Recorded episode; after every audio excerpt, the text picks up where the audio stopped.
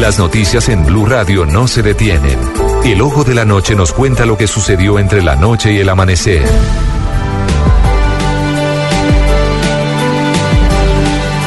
Esta mañana desde Kennedy, el occidente de Bogotá, en donde hay un operativo, han sido capturadas varias personas que intentaron robar en una construcción.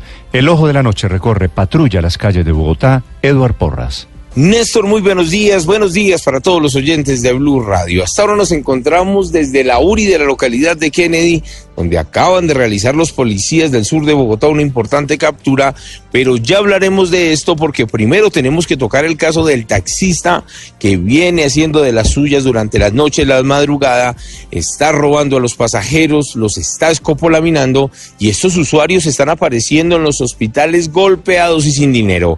Escuchen ustedes mismos la versión de un joven víctima de este conductor nocturno. Él me coge a la fuerza para intentar darme besos y ahí no me acuerdo de más.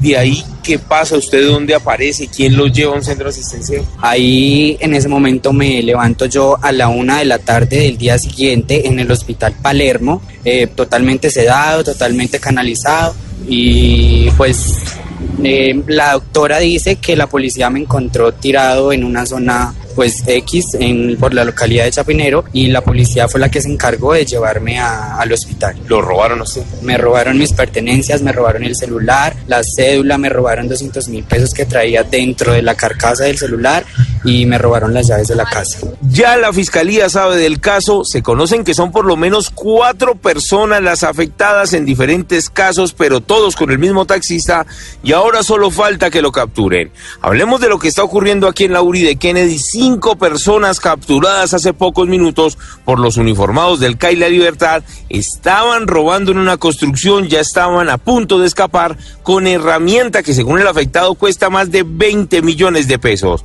En este momento la herramienta se recuperó y los capturados están siendo entregados a la Fiscalía.